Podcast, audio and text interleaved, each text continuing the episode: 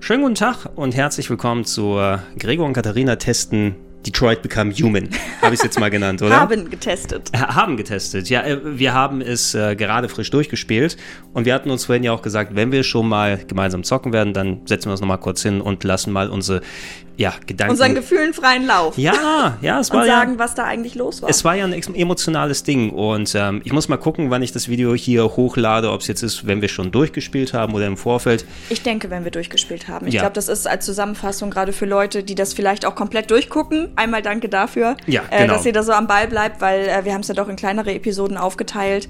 Ähm, ist es, glaube ich, nochmal ein schöner Abschluss. Ja, und ähm, wir werden auch äh, in Spoiler hier reingehen. Wir werden auch über die Geschichte ja. mal reden, aber wir werden das vorher ankündigen. Wir reden, glaube ich, erstmal ein bisschen allgemein drüber. Genau. Und äh, dann kündigen wir an, jetzt bereit, hier kommt der Spoiler-Part für die Leute, die es auch nochmal selber erleben möchten.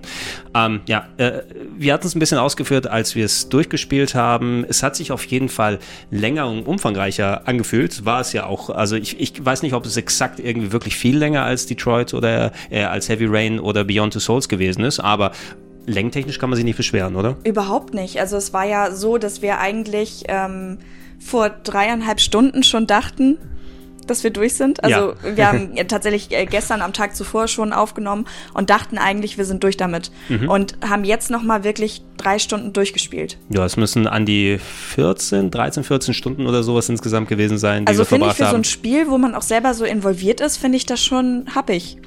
Und etwas, du bist natürlich involviert, aber es ist wie die anderen ähm, Quantic Dream, wie die anderen David Cage-Spiele natürlich mehr, es ist ein narratives Ding. Ja. Du hast natürlich deine Quicktime-Events hier und da, je nachdem, welchen Story-Event du einschlägst. Am Ende unglaublich viele Quicktime-Events. Am Ende werden es mehr, weil die Action da ja, ja auch ja. richtig äh, ranziehen muss. Aber im Grunde ist es ja mehr ein, ein Spiel, wo du dich eher der Geschichte verschreibst, wo du Entscheidungen dann treffen musst. Und das ist nicht unbedingt etwas, was so die Spannung auch nochmal über solche Zeit halten kann. Mhm über die Geschichte selber, ich meine, wer sich über Detroit informiert hat, es nimmt wieder ein Feld auf, was schon sehr oft bestellt wurde in der, ja, ja. in der Popkultur, in der Fiktion, in Büchern, in Filmen, in Spielen. Wann ist der Mensch ein Mensch?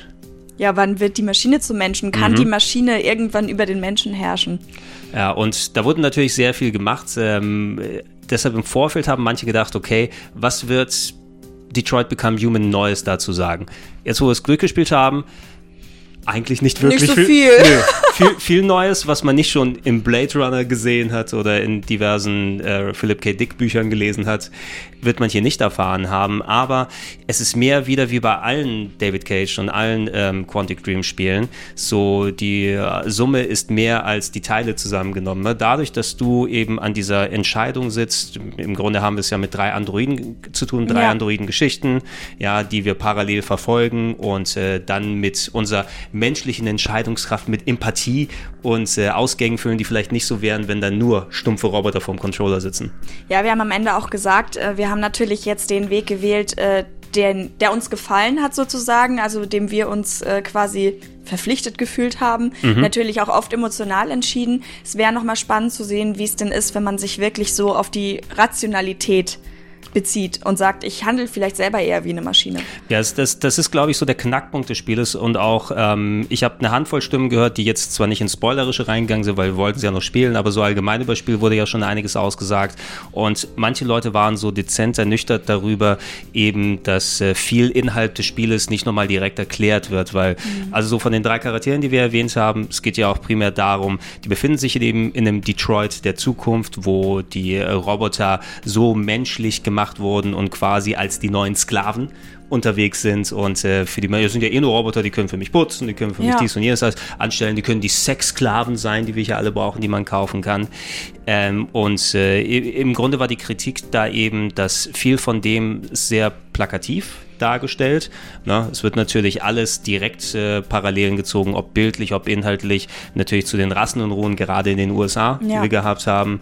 Die Androiden müssen hinten im Bus mitfahren, ne? die werden äh, ob ihrer Hautfarbe, die sie wechseln können, dann auch diskriminiert und so weiter und so fort. Und äh, dass da eben nicht wirklich innerhalb der Story viel vernünftig erklärt wird, warum werden die Androiden auf einmal menschlich? Man hat es für unseren Durchspielzug zumindest nicht erfahren.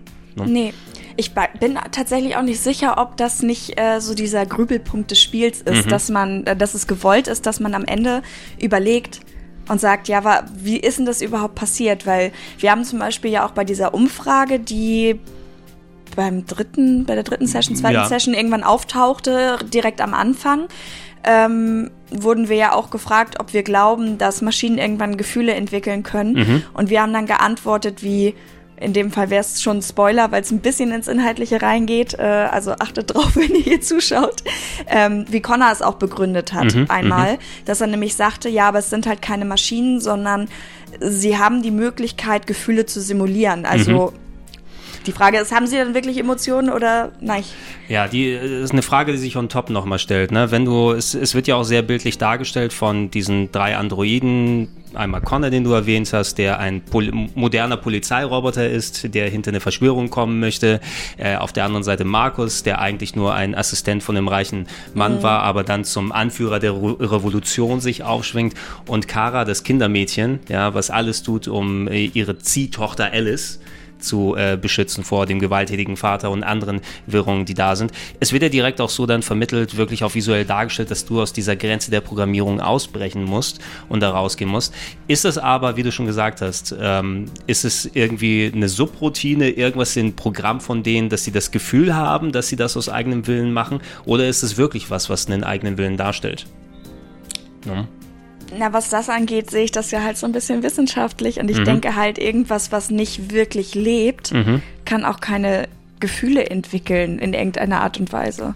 Nur, äh, wie würdest du Leben dann definieren? Das ist ja, glaube ich, die Sache. Da sind die Roboter so komplex geworden, wenn du dir im Grunde einen Menschen Dass nimmst. Sie quasi simulieren. Du, äh, äh, Leben simulieren. Genau, nimm, nimm mal äh, die menschlichen Organismen oder so. Ne? Du hast dann natürlich deine Milliarden von Nervenbahnen und wie das Gehirn aufgebaut ist und so weiter. Aber eigentlich ist es auch eine Summe von Teilen, die in der Natur so existiert. Wenn du einen genauso komplexen Android baust, der entsprechend die Fähigkeit hat, sich weiterzuentwickeln und zu machen, was würde dann konkret sagen, gibt es da einen Unterschied? Nur weil die Menschen ihn gebaut haben, hat er nicht die Möglichkeit, richtig zu leben? Das sind, glaube ich, die Fragen, auf die so ein bisschen auswollen. Mhm. Ähm, was da aber noch weiter mit reinspielt, ist eben, ich glaube, was viele gerne unterschlagen, ist wirklich die Komponente vor dem Fernseher. Ne? Mhm. Weil, dass die alle ausbrechen, man wird eben vor die Szene ge ge gestellt. Dann ähm, der Vater von Alice, dem kleinen Kind, ist gewalttätig, würde vielleicht dem Kind was antun und man selbst als Kara versucht ihrer Programmierung als Hausroboter zu entkommen, wo man auf die Firewall draufschlägt ja. und äh, dann äh, versucht aus der Programmierung rauszugehen, sodass man das Kind beschützt vor dem Vater. Das passiert aber durch die Komponente von uns vor dem Fernseher, von Menschen als empathischen Wesen, die vielleicht durch die Analogien, die im Spiel gezeigt gezeigt werden oder einfach, weil du Mensch bist und dadurch automatisch empathisch. Mhm. Äh, die wenigsten würden dann sagen, oh, ich beschütze nicht das Kind vom gewalttätigen Vater. Ja. Und äh, oh, da werden irgendwelche Roboter misshandelt, äh, die Menschen natürlich menschengleich aussehen und so weiter, aber da, da greift ja die Empathie, wie das im Spiel mhm. dargestellt wird. Und diese Komponente ist etwas, kann sein, dass das erklärt wurde. Wir haben mit diesem RA9-Business, der überall gezeigt wurde, in unserem Storystrang ist überhaupt nicht vorgekommen was, also wie die Lösung, wie die da, Lösung aus, ist, ja. da, ausschaut. Ich denke, dass da die, die menschliche Komponente vor dem Fernseher eben der Katalysator dafür ist. Wir als Spieler sind dafür zuständig, dass wir sind der menschliche Teil, der den Androiden fehlt. Der Spieler ergänzt ihn. Ne? Ich habe jetzt gerade, als du über die äh, drei Hauptcharaktere gesprochen hast, gemerkt, dass der Einzige, der wirklich im kompletten Spiel kein Ebenbild bekommt, Marcus ist. Mhm. Ähm, weil meine Theorie war ja, dass der RA9 der Schöpfer dieser Androiden ist, den wir mhm. ja später auch im Haus gesehen haben. Ich habe schon wieder vergessen, wie er hieß. Kamsky oder so? Kam Kamsky, irgendwas, ja. Und ähm, ja, der hatte ja äh, Markus an, ähm, an Karl verschenkt. Mhm.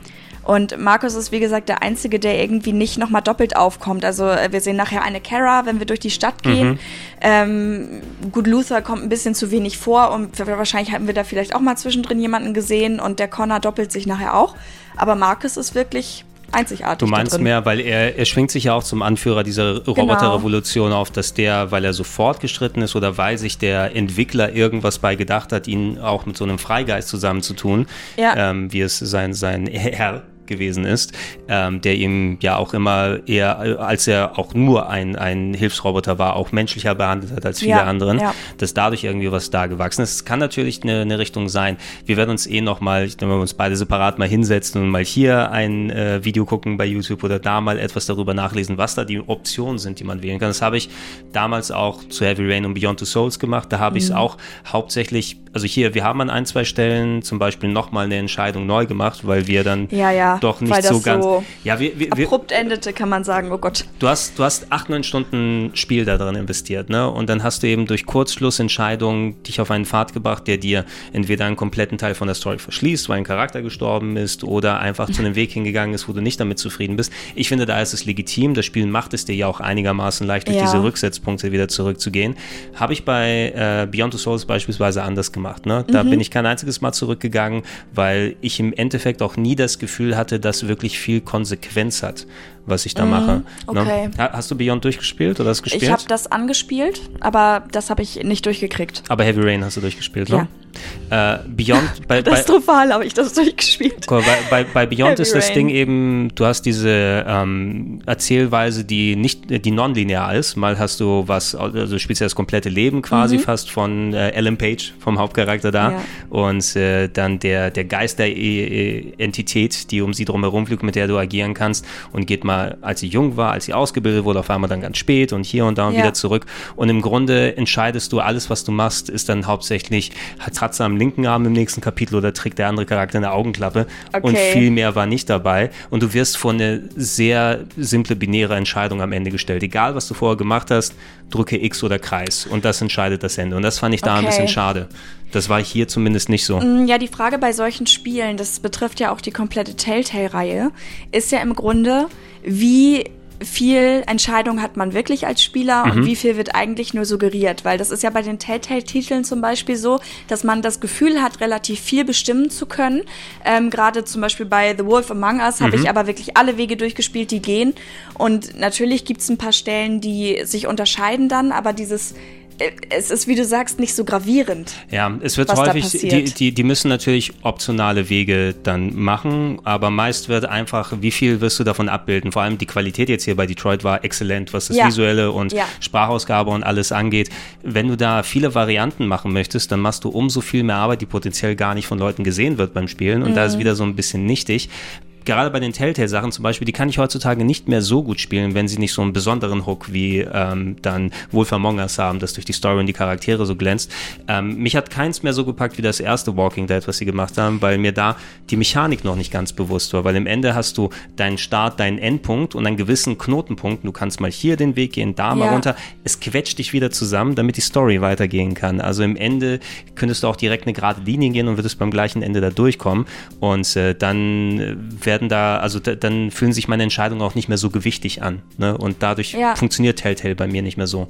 Ja, okay. Also es gibt ja, wenn man so ein bisschen in die Spieltheorie einsteigt, sowieso für jeden anderen Trigger, warum man ja. ein Videospiel spielt oder gerne spielt. Bei mir ist dieses Entscheiden ein recht wichtiger Faktor. Also es ist mhm. auch was, was ich bei den, ähm, bei den Witcher-Spielen immer sehr hoch anrechne, mhm. dass man eben die Möglichkeit hat, da durch die Gegend zu laufen und du hast deine Hauptaufgaben, aber zwischendrin gibt es eben auch mal so menschliche Dinge, die du entscheiden kannst. Also du hast die Möglichkeit, so deinen, ja, wie soll man sagen, deinen Charakter zu formen, mhm, so ein mhm. bisschen und ihn auf den Weg zu bringen und dann eben am Ende auch zu stehen und zu sagen, okay, ich habe das gemacht. ich, ich akzeptiere das, das cool. ich, ich akzeptiere das auch bei vielen Sachen, gerade bei den David Cage Sachen habe ich auch gelernt, du solltest im besten Fall, vielleicht machst du mal eine Kurskorrektur hier und da, aber ja. im Endeffekt spiel das Spiel einmal durch und akzeptiere das als deine eigene Geschichte mhm. von dem Spiel, wie du sie erlebt hast. Das ist ein bisschen analog so zu den Bioware-Sachen, ne? ja. die auch einen vorgefertigten Anfang und ein Ende haben, aber dann eben durch die Entscheidungen, die man trifft, so Zacken machen, ne? mal nach oben hin, mal nach unten hin, irgendwo wieder sich überkreuzen und so weiter. Aber dann individualisieren sie dein Spiel, also dass für jeden Zocker zumindest ein bisschen anders sich anfühlt. Und das ist ja auch ein gutes Ziel, ne? dass du nicht, äh, also dadurch, dass man mehr Entscheidungskraft hat, fühlst du dich als Gamer, glaube ich, ein bisschen mehr reingezogen und mehr angesprochen, als wenn du dann wirklich immer klar vordefinierte Sachen hättest. Ähm, ich fand es auch ganz gut, dass nicht alles immer so klassisch, das ist gut, das ist böse, das ist ja, ja das ist nein, sondern du musst auch interpretieren, auch wenn es ab und zu mal für ein bisschen so random ähm, Reaktionen hervorgerufen hat. Ne? Ja, also es gibt, glaube ich, das hatte ich bei Heavy Rain aber auch schon, soweit ich mich erinnere, so Punkte, wo man steht und sagt, okay, also zum Beispiel heute habe ich ja einmal wütend gedrückt mhm. bei Marcus. Und du dachtest, ein anderes Wütend kommt ich hätte, daraus. Ich hätte, wenn ich wütend wäre, würde ich trotzdem anders handeln. Natürlich, ich bin, ich bin nicht Marcus, ich muss in dem Moment für ihn entscheiden, aber ähm, was er dann gesagt hat, das hat sich dann für mich falsch angefühlt, weil das ja nicht das Ergebnis war, was ich hervorrufen wollte. Mhm. Also teilweise ist es, gibt es natürlich Interpretationsspielraum und da kann man sich dann auch mal verzetteln. immerhin hast du es aber nicht so häufig, dass äh, es an einigen Stellen ist es natürlich wichtig, was genau du da machst oder ob du die Quicktimes da triffst, aber meistens kannst du noch Kurskorrekturen hier und da machen, mhm. sodass dir eigentlich nichts komplett immer den Außer Weg... bei Amanda. Außer bei das Amanda. Das war recht früh in den Brunnen gefallen. Amanda hatte ich überhaupt nicht gemocht. das war, ich habe, glaube ich, einmal eine Sache gesagt, ähm, die sie gut fand und das war, glaube ich, als ich ihr recht gegeben habe. Ähm, welchen, welchen Storystrang hat dir, wel, welcher hat dir am ehesten gefallen? Das Spiel hätte ja auch theoretisch als drei verschiedene Spiele rauskommen können. Ja. Ne? Ich Quasi so episodenartig. Episo ne? Episodenmäßig, genau. Oder Heavy, ähm, Detroit 1, 2, 3 oder sowas kommt daraus. Oder Teil 1, Teil 2, Part 3 und so weiter.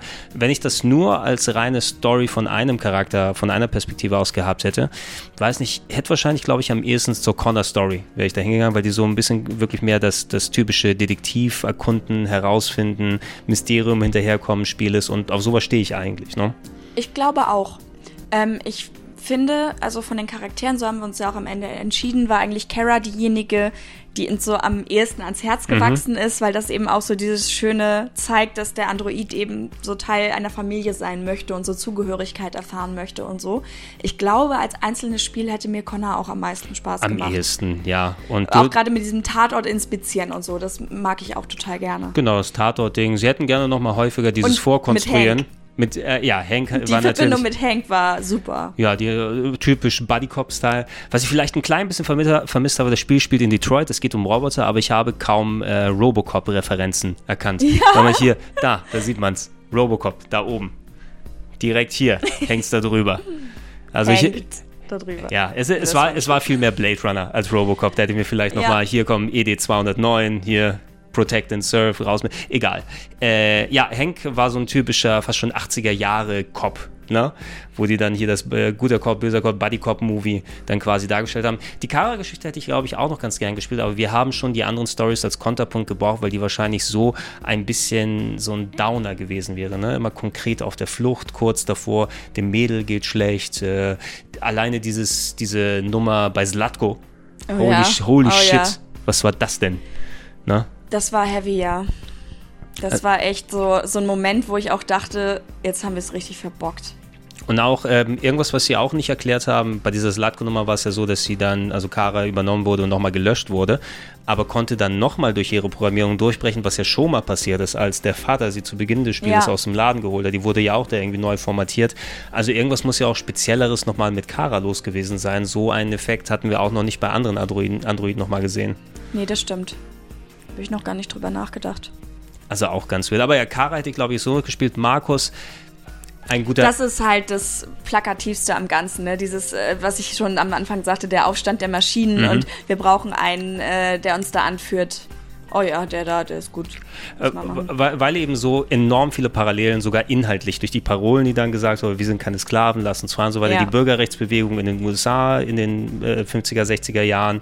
Ich meine, sind auch gerade wieder aktuell, die ganzen Jubiläen sind da und die Geschichte wird ja. auch nochmal für die Leute aufgerollt, die das vielleicht nicht mehr so präsent haben. Ähm, hat man natürlich auch sehr, sehr viel übernommen. Da gab es auch Artikel im Internet, die zum Beispiel gesagt haben, oh, da wird ein reelles Ereignis genommen, wirklich das Leiden eines Volkes, das Leiden einer Rasse dann äh, genommen, um quasi ein Videogame mit Robotern zu schaffen und dadurch das vielleicht ein bisschen nicht vernünftig zu würdigen.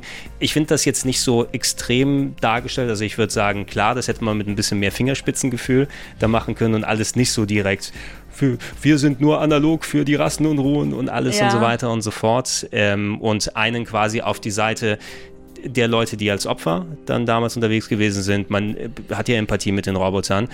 Aber dann bist du natürlich eigentlich auch auf der Seite der Menschen, ne, die ja. aber da wie die, wie die schlimmsten Nazis agieren die ganze Zeit. Das ist auch ein bisschen komisch. Ja, also ich glaube, ähm, was an der Story, wenn die allein äh, da gewesen wäre, am schwierigsten wäre, ist, dass du wirklich nur Schauplätze abarbeitest und dir überlegst, wie du deine eigene Revolution vorantreibst. Mhm. Also wenn du zum Beispiel jetzt die Punkte hinterher gehabt hättest mit dem Erobern dieses Platzes und danach diesem Marsch, mhm. das wäre ja super eintönig gewesen. Ja. Also da ist es, äh, finde ich, sehr wichtig gewesen, dass die drei Stränge auch zusammengespielt haben.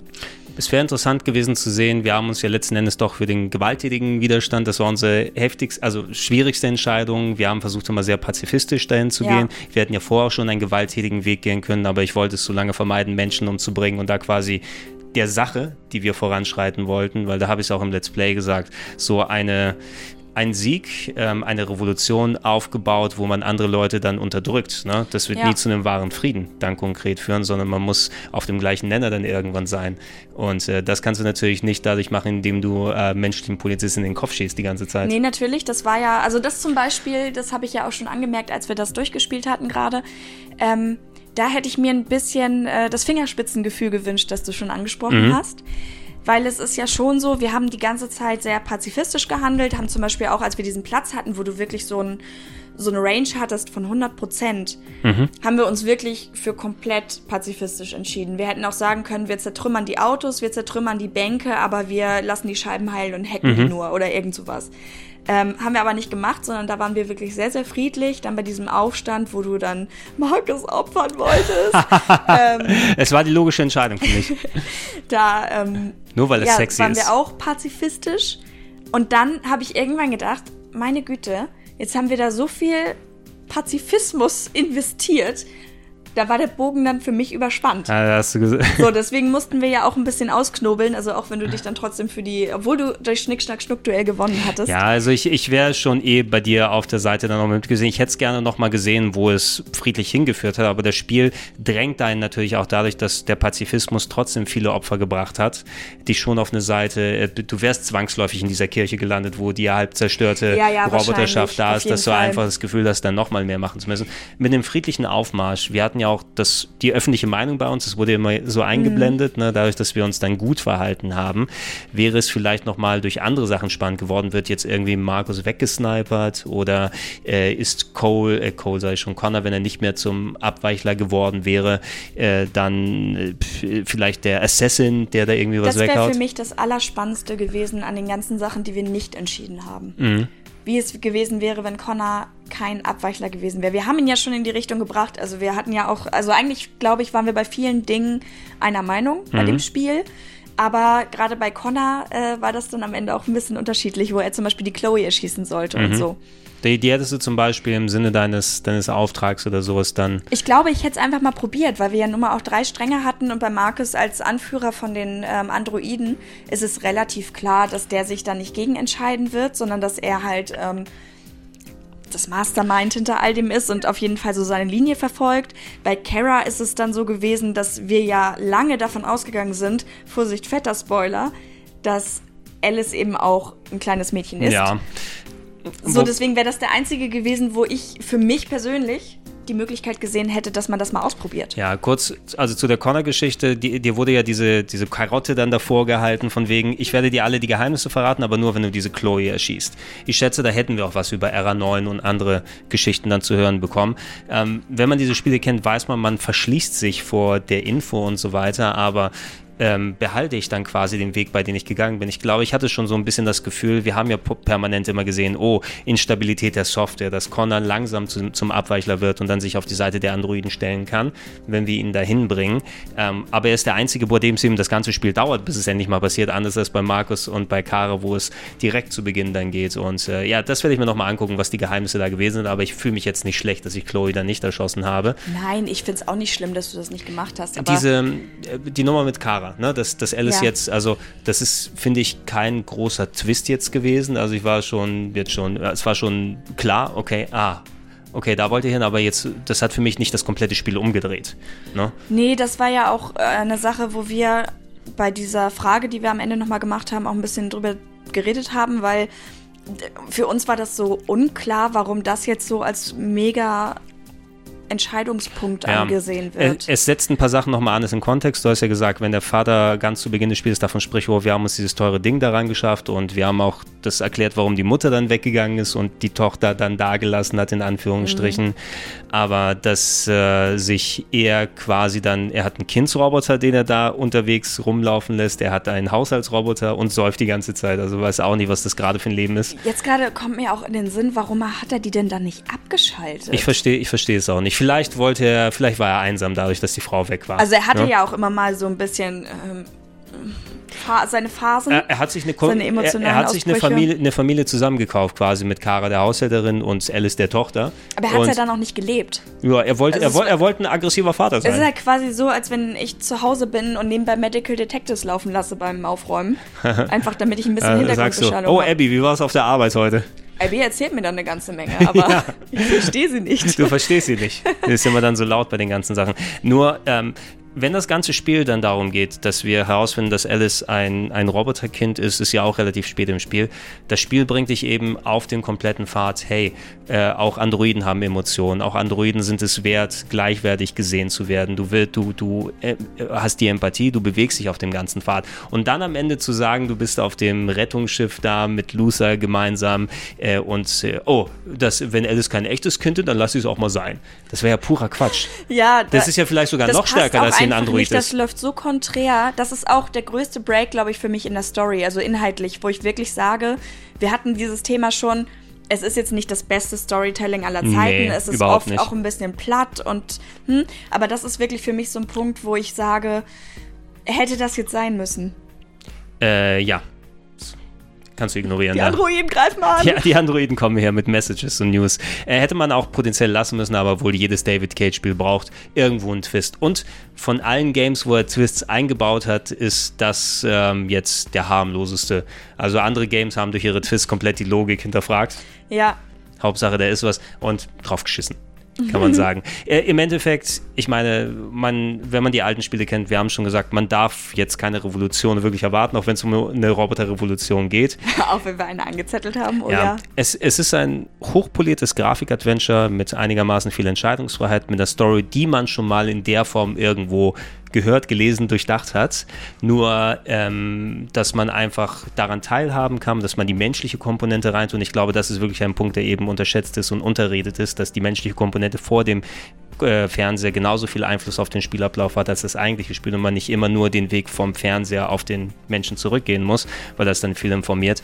Es ist ein unterhaltsames Ding, auch selbst wenn wir es nicht gemeinsam durchgespielt hätten. Ich hätte durchaus meinen Spaß damit gehabt. Auf jeden Fall. Also ich glaube auch, wenn wir das nochmal beide einzeln spielen würden. Es gibt einfach so viele Ansatzpunkte. Wir können jetzt überhaupt nicht. Das, das klingt jetzt so episch, aber wir können überhaupt nicht erahnen, was sich noch alles hinter diesem oh. Spiel verbirgt. und dieser Eindruck entsteht, entsteht, natürlich auch. Wir haben das immer ein bisschen ausführlicher analysiert, mhm. auch weil uns auch interessiert hat, wie sieht es denn aus? Wie viele Leute haben dann bei ihrem ersten Durchlauf dies und das und jenes gewählt? Ähm, ja, was passiert da alles? Auch gerade ähm, am Ende gab es ja für manche Leute auch verschiedene Wege, die wir gar nicht ankratzen konnten, mhm. weil sich das in unserer Story einfach nicht ergeben hat. Ja, diese Metadiskussion ist, finde ich, auch ganz interessant, weil viele Leute es parallel spielen. Du kannst hier durch die Prozentanzeigen gucken, wie es andere gespielt haben, aber auch bei uns haben wir ja zum Glück im Umfeld etliche Leute, die es auch gespielt haben, wo du auch mal Sachen in den Kontext setzen kannst. Äh, ich finde gerade bei solchen Sachen ganz spannend, wenn du zum Beispiel es noch, noch mal spielen willst. Man wird es ja nicht selber spielen, aber eine der, der spaßigsten Sachen war zum Beispiel, Beispiel jemanden Heavy Rain vorzusetzen, wenn man das Spiel selber gespielt hat. Das habe ich und bei dabei Until Dawn sehr oft gemacht. Dabei zuzugucken, ne? einfach zu schauen, in welche Richtung gehen sie, was werden für Sachen gemacht. äh, einfach, ja. weil, weil es dann viel, äh, es sagt auf einer Seite viel über die Leute aus, die dann am Controller sitzen, aber es gibt ja einfach ein, jemanden dabei zuzugucken, ist mit am unterhaltsamsten bei sowas. Ja, also wenn ich da mal äh, eine kleine Geschichte einstreuen kann. Mhm. Ich habe es äh, zwischendurch schon mal gesagt, ähm, ich weiß nicht, in welcher unserer Folgen das dann vorkommt, aber ähm, ich habe bei Until Dawn, zu dem wir auch öfter mal Parallelen gezogen haben während des Let's Plays, oft gedacht, wer wählt denn diesen Weg? Es gibt doch keine. Ich habe diesen, diese Stelle gesehen und wusste, was dort passieren mhm. wird. Ich meine, ich bin nun aber halt auch jemand, der relativ viel spielt. Ja. Ich habe das äh, Spiel auch mit jemandem ähm, gespielt oder jemanden spielen lassen, der nicht so spieleraffin ist. Mhm. Und dann wusste ich, was für Leute an diesen Stellen kleben bleiben. Und für mich war es einfach so wieso was? Sowas so sorgt für, für lustige Diskussionen. Also wenn ich das gleiche Ding wie bei den Telltale-Sachen eben. Wenn ich an diese Diskussion zurückdenke, die wir bei Game One damals hatten, äh, zur ersten Season von Walking Dead. Wie kannst du denn das mit dem Kind machen? Das war für mich eine absolute logische Entscheidung. Ja, äh, dass du dich so teilweise in die Wolle bekommst deswegen. Es ist ja aber auch total schön, dass man über ein Spiel so reden kann. Also auch die Entscheidung dann begründen. Also auch, wir haben das jetzt natürlich nicht ausschweifen lassen, weil es ja auch ein bisschen darum ging, dass wir das äh, irgendwie ein bisschen präsentieren können. Ja. Aber ich glaube, gerade über diesen, diese große Entscheidung oder für uns auch größte Entscheidung im Spiel, machen wir jetzt einfach diesen, diesen pazifistischen Marsch oder ähm, greifen wir jetzt selber zu den Waffen, da hätte man, glaube ich, auch einfach eine abendfüllende Diskussion draus machen ja, können. Weil ja. es ist ja, es ist einfach ein interessantes Thema und es gibt interessante Ansatzpunkte die, äh, das Spiel wäre anders verlaufen, wenn ich ein Let's Play gemacht habe und du ein separates ja. Let's Play. Aber dadurch, dass wir was zusammen gemacht haben, ist auch ein anderer Diskurs entstanden. Wenn jemand jetzt noch mit uns dabei gewesen wäre, wäre es wieder andersrum ausgesehen. Also wir wären da, total oft gestorben, weil wir einfach nicht die Möglichkeit gehabt hätten, Gib mir den Controller jetzt. Drücken. Zack. Lass es jetzt machen. Weil die Zeit abgelaufen Aber nein, um, um zusammenzufassen, ich glaube, jeder, der Grafik-Adventures auf die eine oder Art mag, wo entsprechend auch vielleicht ein bisschen Erfahrung durch Heavy Rain und Beyond Two Souls ist, mir gefällt es ein bisschen besser als Beyond Two Souls. Ich glaube, ich würde von den David Cage Sachen wahrscheinlich Heavy Rain einen kleinen Tack nach vorne sehen, weil so diese Murder Mystery Sachen insgesamt so bei mir noch ein bisschen höher im Kurs ja, stehen. Ja, das ist bei mir auch so. Ich mag Sci-Fi absolut, von, ja. aber ich habe Blade Runner schon gesehen. also bringt mir das nicht so enorm viel Neues und äh, ja, ich würde auch die anderen Quantic Dream Sachen spielen, wenn sie soweit sind. Die brauchen dann wieder acht Jahre und äh, dann sieht es geil aus und wir werden die gleichen ähnliche Diskussionen wie hier haben, dass alles nicht ganz so durchdacht ist, wie es sein könnte und trotzdem werden das alle spielen und dann sich darüber ja, unterhalten. Ach, ich glaube, weil da müssen wir uns auch keine Sorgen machen. Also wir sind, was glaube ich die Qualität von Spielen angeht, da relativ gleicher Meinung, dass wir es als sinniger erachten, ein Spiel gut zu machen, ja. als einfach rauszuhauen als Lückenfüller. Was ja, ja auch einige machen, ne? das machen auch einige. Ja, hat man tatsächlich davon gehört in der Spielebranche. Ähm, hast du noch was, was du zum Spiel loswerden möchtest? Ja, es gibt tatsächlich eine Sache, ähm, die ich noch ansprechen würde. Wir haben ja jetzt gesagt, was uns sehr gut gefallen hat. Mhm. Was ist für dich denn vielleicht auch der größte negative Punkt? Der größte negative Punkt am Spiel naja, wir hatten ja schon drüber gesprochen, so ein bisschen, wenn du die Möglichkeit hast, schon so eine Story zu schreiben, ne, vom wann ist ein Mensch ein Mensch, äh, ist ein Android, kann er menschlich sein, Become Human steckt ja im Namen da hinten hin. Der Weg dahin hätte wesentlich nuancierter und gerade im Bedacht damit, was so viel passiert ist in den letzten 40 Jahren, die Sachen, die da aufgeworfen werden, die wurden in den 60ern, 70ern schon adäquat besprochen. Wir haben jetzt so viele neue Sachen doch nochmal dazu mit ähm, Deus Ex, ne? geht ja auch mhm. ein bisschen ähnliche Thematik rein und geht da mal in die Sidequests rein, habt da mal bestimmte Plotlinien und so weiter, ja. alleine mit dem, mit dem Hauptcharakter und sowas, ne? I never ask for this und so. Da habe ich das Gefühl, dass da wesentlich mehr Nuancen in so einer Art mhm. Geschichte drin sind und da einfach wesentlich informiert war, informierter war mit den, mit den einzelnen Detailpunkten, mit dem was gemacht wurde. Ähm, letzten Endes aber ist das kein Punkt, wo ich gesagt hätte, ich lasse es jetzt komplett liegen. Also ich glaube, ich, glaub, ich habe keinen wirklich super negativen Punkt am Game. Ich habe einen. Was hast du? Einen einzigen. Ähm, da wir ja schon beim Thema waren, ähm, Entscheidungen und ob man diese Entscheidung wirklich als Spieler trifft. Mhm. Wir haben den Code ja einmal geknackt. Wir haben ja, ähm, als, als, die Entscheidung war, ähm, als wir gerade, ich glaube, das war noch in Jericho, ne, wo wir mhm. so auf der Flucht waren mhm. und wo gesagt wurde, ja, sollen wir Jericho sprengen. Was wir davor nicht wussten, war ja, dass das ein, ein sehr wichtiger und unumgänglicher Knotenpunkt der mhm. Geschichte mhm. ist. Und die Story hat uns da versucht, auf den Pfad zu führen, dass wir auf jeden Fall Ja sagen. Wo wir das eine das Mal haben auslaufen lassen. Das war der erste und einzige Punkt, wo ich gesagt habe, ich möchte eigentlich nichts darauf antworten. Mhm. Und es ist trotzdem passiert. Und da kann man vielleicht sagen, okay, vielleicht haben wir uns einfach aus Versehen an der Stelle so entschieden, wo es dann mal so war. Vielleicht wäre es woanders nicht gewesen. Aber ich finde, das, äh, das darf eigentlich nicht passieren. Gut, da, da hat ein Spiel, was eigentlich mit jeder Entscheidung dich trotzdem, wählst du Punkt A, Punkt B oder Punkt C oder sagst du gar nichts, wo das auch eine äh, eigentlich normale Option ist, die man haben kann. Genau. Da hat es diesen Punkt untergraben. Und eventuell, genau. es gibt wahrscheinlich auch etliche mehr Stellen, wo es so gewesen ist, die wir einfach nicht entdeckt haben. Genau. Da war einfach eine, eine Sollbruchstelle im Storytelling. Ja, man darf es halt nicht sehen. Also selbst wenn, wenn, wenn es so ist, wenn es so ist, dass bei, bei den äh, Spielen, ob es jetzt Telltale ist oder, oder Detroit, ähm, dass der Spieler oder dass dem Spieler nur suggeriert wird, dass er die treibende Kraft hinter dem allen ist, dann, man darf es einfach nicht sehen. so, also das ist jetzt wirklich, ne, ich bin auch auf jeden Fall der Meinung, wir haben da ein super Spiel gespielt, es mhm. hat super Spaß gemacht, das Let's Play zu machen. Ähm, ich fand es auch total cool, dass wir es zu zweit gespielt haben, eben weil wir dadurch viel ja. in Dialog gehen konnten und ähm, ja, sehr viele lustige Dinge dabei passiert sind. Aber ähm, das ist einfach so eine Kleinigkeit, wo ich denke, nächstes Mal möchte ich diese Stelle nicht finden. Wir hatten Spaß beim Spielen und obwohl wir uns kennen, haben wir noch mehr übereinander erfahren dadurch. ne? Das hat uns allen was gebracht. Wie du reagieren würdest, wenn auf einmal jemand, der aussieht wie Markus im Haus ist. Das Oder wenn da du einfach die Frau auf ihn ansetzt. Das ist noch ein Punkt. Das ist jo, was Punkt. denn? Ich will, ich will auch für Markus ein wenig Glück haben. Ja, ich auch. Ja, ja, du willst, du willst dein Glück für Markus haben, aber North, North hat Gefühle für ihn als Sexbot, die endlich mal auch wahre Liebe erleben kann. Nein, ich freue mich ja auch, dass sich ihr Schicksal so gedreht hat. Aber jetzt ähm, noch mal tatsächlich nochmal auf North, ähm, auf North äh, zusammenzukommen. Ich meine, wir haben natürlich ein bisschen Flachs gemacht, ne? Mhm. Aber ähm, ich finde tatsächlich, abseits dieser ganzen, dass ich Jesse gut finde und so Geschichte, ähm, dass North eigentlich der Charakter ist in dem Ganzen, der am wenigsten mir plausibel erscheint in den ganzen Sachen, weil ähm, das ja mit ihr plötzlich relativ fix ging. Also es war so angedacht, dass, also weil sie ja auch eben als, als weiblicher Part ihm zur Seite gestellt wird und sie ist irgendwie so die coole Braut mit der verschleierten Vergangenheit mhm. und man weiß nicht, ähm, was da so abging. Und das verleitet, glaube ich, viele Leute dazu, sich ihr auch so ein bisschen anzunähern. Das haben wir am Anfang aber nicht gemacht. Gar nicht mal, weil wir es nicht forciert hätten, Nö. sondern einfach, weil es für uns nicht reinpasste. Und eigentlich auch und unser. Plötzlich sind sie verheiratet und haben zehn Roboterkinder. Vor, vor allem unser Verhalten ja eigentlich auch bis dahin. Die eigentliche Annäherung, die sie hatten, weil wir ja immer konträr dem pazifistischen Weg gegangen sind und eher, wenn wir die Entscheidung gemacht hätten, wo wir merken, dass sie zu uns aufschaut und dass wir ein gemeinsames Bonding haben, außer er sitzt kurz mal und guckt sich den Sonnenuntergang an und sagt, dass er ein Hausroboter Roboter sah und sie ein Bumspotter war.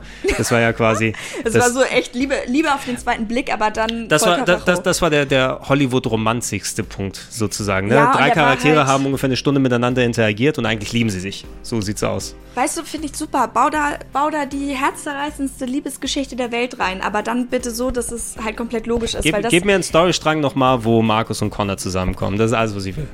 Ja, das passt das schon. Cute gewesen. Das wäre ja so eine gute Boys zusammen. Das passt schon. Ach, die beiden, oder wie sie einfach als Kumpel gemeinsam in den Sonnenuntergang marschieren. Oh ja. Das wäre auch schön und, gewesen. Und hopsen. Genau. Nee, weil, weil die North, die war ja auch so die ganze Zeit so kriegerisch dabei. So. Und ähm, da haben wir uns ja doch relativ oft unterschieden. Und ich sag mal, wenn wir jetzt auch von Anfang an diesen Kampfweg gewählt hätten und dann wäre da eine, eine heiße Liebesgeschichte draus gewesen, äh, geworden, dann wäre das auch dann wäre es rund gewesen. Ja, weißt äh, wenn, wenn die so eine Mr. und Mrs. Smith-Beziehung eingegangen wären, ne? Durch, so. oh, den hast du aber gut erschossen. Du aber auch. Oh, küss mich, du Schuft. Super, super. ja, äh, ja das, das war so, um der Romanze willen hat man eigentlich da das, was das Spiel ausmacht, dass du äh, viel von deinem Verhalten vor später dann entscheidet, wie, wie das Spiel sich verhält. Ähm, da hast du sowas mitgenommen. Ähm, über, über Vampire hatte ich ja ein bisschen erzählt. Da will ich jetzt mhm. nichts äh, spoilertechnisch erzählen, weil das wirst du ja wahrscheinlich auch nochmal gerne spielen. Ich bin dabei schon. Ja, das mhm. ist ja auch äh, ähnlich in der Sache, weil du da sehr viel moralische Entscheidungen mäßig ja. und sehr viel storybasierte Sachen da machen kannst. Da hast du auch verschiedene Optionen, wie die Story ausgehen kann. Und zum Beispiel da habe ich zum Beispiel gegen Ende hin dann Sachen gehabt, wo die Story einen gewissen Verlauf genommen hat, aber die Auswirkungen darauf so bestimmte Punkte waren, die ich vorher gar nicht absehen konnte. Irgendeine Entscheidung, die ich vor etlichen Stunden getroffen habe und die war dann so integral für den Ausgang des Spieles, Krass. dass ich ein bestimmtes Ende bekommen habe. Und dann hat es für mich wieder so ein bisschen, oh, da hätte ich wahrscheinlich doch vielleicht, wenn ich gewusst hätte, dass ausgerechnet das der Punkt ist, ja, ja. anders gemacht. Das ist aber alles im Nachhinein. Also da wirst du, gerade wenn du das Entscheiden dir so viel Spaß gemacht hat, ich hatte auch super viel Spaß an sich mit Vampire. Na, irgendwann habe ich schon mal gesagt, ich weiß nicht, ob das äh, jetzt tatsächlich im Detroit Let's Play war. Ähm, ich glaube, ich mag diese Spiele so gerne, weil mir das in der Realität wirklich Probleme bereitet. Also ist es so schlimm, dass wenn ich zum Beispiel mit meiner Omi durch Hamburg gehe und äh, wir ein Eis kaufen wollen, dass sie sagt, geh schon mal an der meterlangen Schlange vorbei und geh nach vorne, sonst stehen wir hier wieder drei Stunden. weil mir das als Kind so schwer fiel, mich sogar für Eissorten zu entscheiden. Mhm. Also. Guck doch nochmal. Tja. Gut, äh, Katharina, dann danke nochmal nicht nur, dass wir das Let's Play machen konnten, sondern dass wir nochmal diesen Abschlusstalk haben. Das war unsere Meinung zu Detroit Become Human. Ihr könnt natürlich in die Comments gerne nochmal mit reinschreiben, sind da Punkte, die ihr anders gesehen habt? Habt ihr was anderes ausgefunden? Habt ihr Antworten auf Fragen, die wir gerade gestellt haben? Da yes, war ja noch etwas. RA9. Was war genau mit RA9? Wahrscheinlich war es irgendwie der Schlitten vom Robotererfinder. Wir, wir, müssen da was hinschreiben. Das ist wie, fügen Sie hier eine supergeile Schlagze Schlagzeile ein. okay, ich, ich, ich sage, RA9 ist der Spieler vom Fernseher. So, das ist mein Tipp. Ach, ich bin jetzt mittlerweile der Meinung, weil meine erste Theorie ja falsch war, dass äh, der, ähm, der Typ, den ich erst für RA9 gehalten habe, Markus als RA9 mhm. erschaffen hat und verschenkt hat. Und verschenkt hat und weitergegeben hat. Dann wir wollen nicht mehr Zeit verschenken. Ja, danke fürs Zuschauen. Wir verabschieden uns und wir sehen uns hoffentlich bald wieder. Bis dann. Tschüss.